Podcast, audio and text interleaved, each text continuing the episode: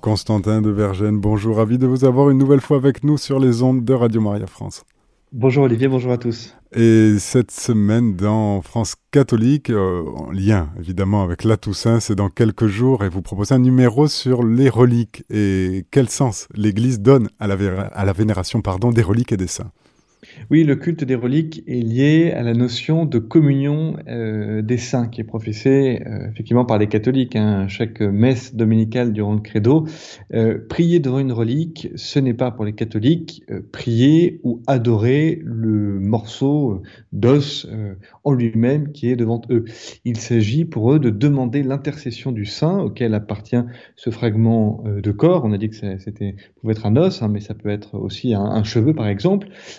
Demander l'intercession euh, du saint auquel appartient ce, ce, fragment, car ce saint est par définition dans la béatitude.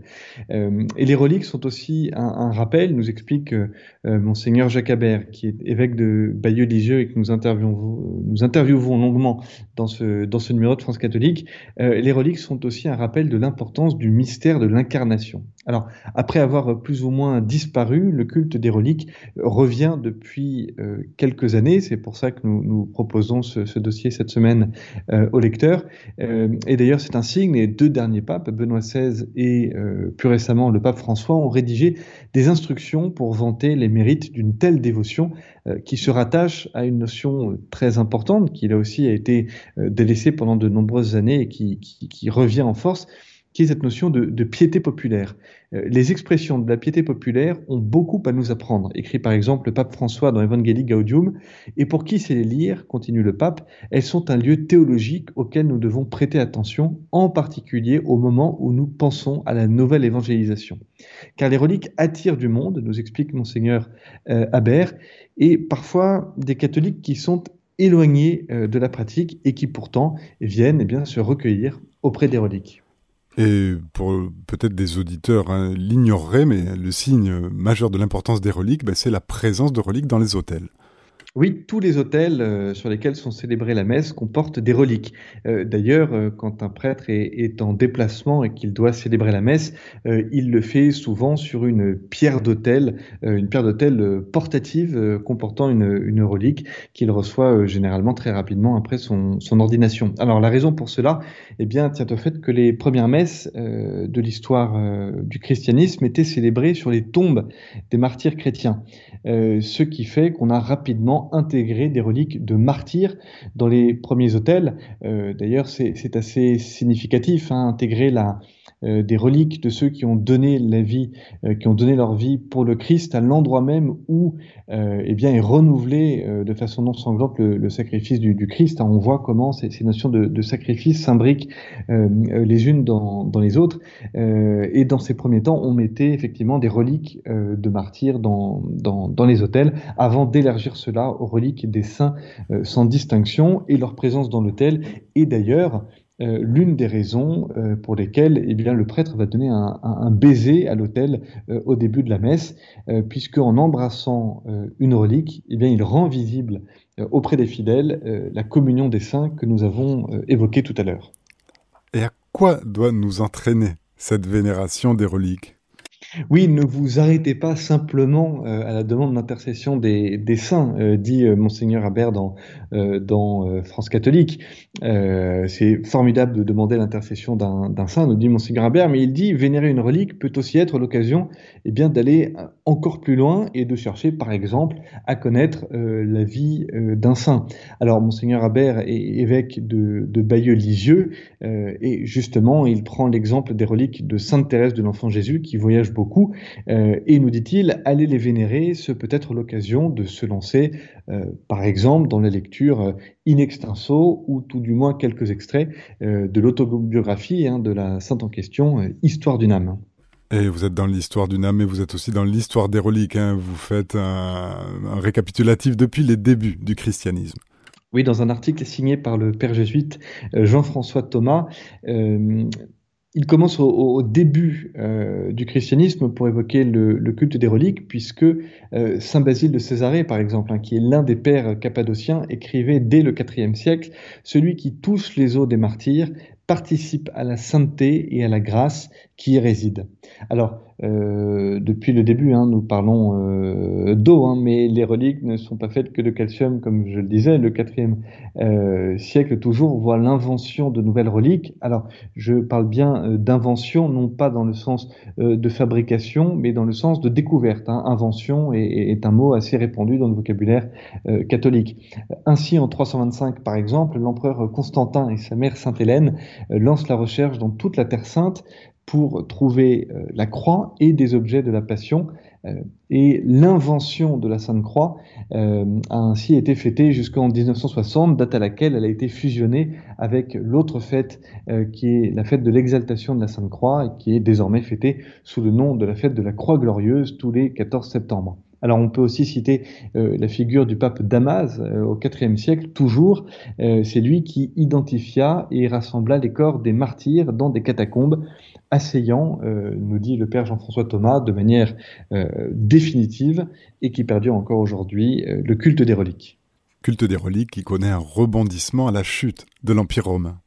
Oui, au fur et à mesure de sa, de sa désagrégation, euh, eh bien, a correspondu euh, l'émergence de nouveaux royaumes et a donné euh, l'occasion à des évêques locaux de reconnaître des nouveaux saints de ces nouveaux royaumes, de ces nouveaux territoires. Alors, le culte des reliques a prospéré jusqu'au tournant de l'iconoclasme protestant, surtout calviniste, puis révolutionnaire. les reliques étaient à chaque fois perçues comme des objets de superstition. Alors, le Concile de Trente avait en 1563 réaffirmé la valeur de la vénération des reliques en cadrant, on pourrait dire, la pratique. Une relique doit être celle d'un saint dûment reconnu ou canonisé et cette relique doit être authentifiée par l'évêque. Et encore aujourd'hui, pour qu'une relique soit retenue en tant que telle, il faut qu'il y ait, euh, on va dire, le, coup de tampon euh, de la hiérarchie euh, catholique. Alors l'attachement populaire aux reliques n'a pas empêché ce que Jean-François Thomas nomme une catastrophe, notamment la, la, furie révolutionnaire qui, par exemple, a brûlé le 3 décembre 1793 les reliques de Paris. Euh, de la ville de Paris, hein, dont le corps de Sainte Geneviève, euh, qui a été brûlé euh, publiquement. Et deux mois auparavant, c'était l'ampoule du sacre de Clovis à Reims qui avait été détruite. Alors le culte des reliques ne renaîtra pas hein, après la, la, Révolution, alors qu'une nouvelle estocade va surgir dans les années 70, où s'appuyant sur des textes mal compris de Vatican II, des clercs eux-mêmes avaient versé dans le dédain des reliques alors même que le Concile avait rappelé la légitimité du culte des reliques, euh, mais il semble cependant que le culte euh, reparte depuis quelques années. Et pour illustrer cette reprise, France catholique amène les lecteurs dans le Var que nous connaissons bien, dans une basilique, bien connue certainement de certains de nos auditeurs de Radio Maria France, à Saint-Maximin, où euh, le chef, c'est-à-dire la tête de Marie-Madeleine et de Sidoine, l'aveugle né guéri par Jésus, sont et demeurent. Et oui, ils sont, euh, ils sont toujours, euh, voilà, ils sont euh, continuellement proposés à la, vénération des, fidèles. Hein. 150 000 personnes viennent chaque année la, la crypte où se trouvent euh, tombeaux et reliquaires. Euh, mais attention, hein, nous dit le père Florian Racine, qui est le recteur de, de, la basilique, il fait une mise au point pour les lecteurs de France catholique et par extension pour les auditeurs de Radio Maria. il rappelle que le culte des reliques, dit-il, est secondaire par rapport au premier culte, qui est le culte d'adoration de l'Eucharistie. Il rappelle que le catholique n'a pas besoin de s'approcher du corps de Marie-Madeleine pour prier son intercession, mais néanmoins sa relique reste un moyen tangible pour exprimer euh, sa foi. Alors, vous avez rappelé que Sidoine euh, y est aussi vénéré, et nous revenons sur l'histoire de ce culte qui vaut le détour. Euh, en 2014, alors que le père Racine range la, sacristie, il tombe sur une vieille boîte, en disant qu'une boîte scellée. Et dedans, eh bien, il tombe sur un véritable trésor. Une relique de Saint-Dominique, une relique de Saint-Laurent, une de Saint-Maximin, et enfin le crâne sans mâchoire inférieure de Saint-Sidoine. Et sans le savoir, il avait mis la main sur le trésor des pères dominicains qui avaient euh, cachés dans la sacristie ces, reliques lors de leur fuite en Italie en 1904, alors que se déchaînait en France euh, l'anticléricalisme de la Troisième République. Alors, ce qui est beau dans, cette histoire, c'est que la découverte de ce crâne de, Sidoine eh bien, pourrait attester de la véracité de la tradition orale qui fait de, l'aveugle-né euh, guéri par, par Jésus eh bien, l'homme qui a pris la mer avec Sainte Marie-Madeleine, avec Marthe et Lazare, pour venir de Terre Sainte en Provence. Pourquoi, euh, pourquoi euh, comment plutôt expliquer ce, retour euh, en force des reliques? Eh bien, la, réponse, une des réponses est apportée dans les colonnes du journal par le père Stéphane Morin, qui est délégué épiscopal chargé des reliques pour le diocèse de Fréjus-Toulon. Eh bien, il explique qu'il y a là un désir de réenracinement dans une société globalisée et peut-être aussi l'attachement à la figure du saint, euh, qui est donc un attachement à la communion des, saints, qui est donc un attachement à cette Église triomphante euh, dans un monde euh, où l'Église est sans cesse attaquée. Et dans France catholique, vous proposez un très beau témoignage, celui du Père Cyril Gordien. Oui, que je vais vraiment évoquer en, quelques mots parce qu'il faut vraiment le, lire. Hein. Peut-être des auditeurs connaissent connaissent-ils ce, prêtre parisien? Il est curé de, la paroisse Saint-Dominique.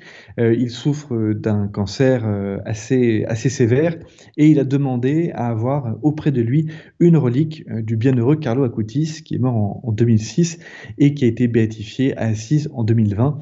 La relique n'est pas une béquille pour se raccrocher à la sainteté des autres, nous dit le Père Gordien, mais une force et une consolation de la part des saints qui viennent jusqu'à nous. Euh, c'est un témoignage vraiment très fort euh, à retrouver dans, dans le journal. Revenons à France catholique. Cette semaine, France catholique pose aussi dans sa chronique d'apologétique une question. Jésus était-il ignorant?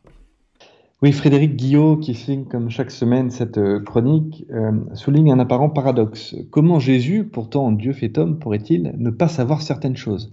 En effet, euh, le Christ dit au sujet de la fin des temps que nul ne connaît le jour et l'heure, ni les anges, ni le Fils, mais le Père seul. Alors, affirme-t-il cela parce qu'il s'exprime par sa nature humaine et non divine, et donc de façon limitée? Euh, cela reviendrait à compartimenter euh, ces deux natures. Alors, aurait-il euh, plutôt choisi de se dépouiller de sa nature divine? Est-ce que ça expliquerait cette apparente ignorance?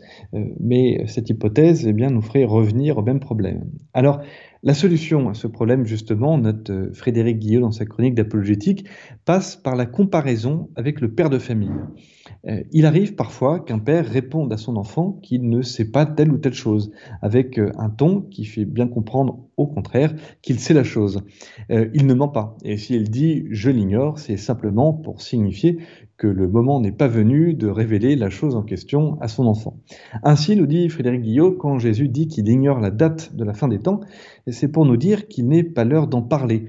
Et c'est d'ailleurs euh, ce qu'expliquait euh, Hilaire, euh, Saint Hilaire de Poitiers au IVe siècle. Alors, reste une question, pourquoi nous cacher la date de la fin des temps, sujet tout de même capital? Eh bien, selon Frédéric Guillot, c'est pour nous laisser dans un état de vigilance continuelle et pour réprimer toute curiosité pour le ressort euh, de l'Apocalypse, tout simplement parce que cette curiosité serait bien vaine pour notre salut. Si vous le voulez bien, Constantin de Vergène, nous allons clore cette émission par ce qui ouvre votre hebdomadaire, c'est la prière à la Vierge Marie. Celle-ci, nous la devons à Saint Fulbert de Chartres. Mère du Rédempteur, Mère de miséricorde et de piété, suppliant, je me réfugie auprès de vous. De vous et par vous, je demande miséricorde et grâce, afin que je puisse obtenir de votre Fils mon pardon. Que par votre intercession, le Père Tout-Puissant m'accorde crainte et son amour, de manière que je l'aime de toute mon âme. Que par sa miséricorde, après m'être dignement acquitté de mon ministère, je puisse obtenir la vie éternelle. Très sainte Mère de mon Seigneur Jésus-Christ, priez et intercédez pour moi. Je crois fermement, je sais que tout ce que vous voulez, vous pouvez l'obtenir de votre Fils, notre Seigneur Jésus-Christ. Amen. Chers auditeurs, c'était notre émission France catholique, la revue commentée. Vous pouvez retrouver cette émission en podcast sur notre site internet radiomaria.fr.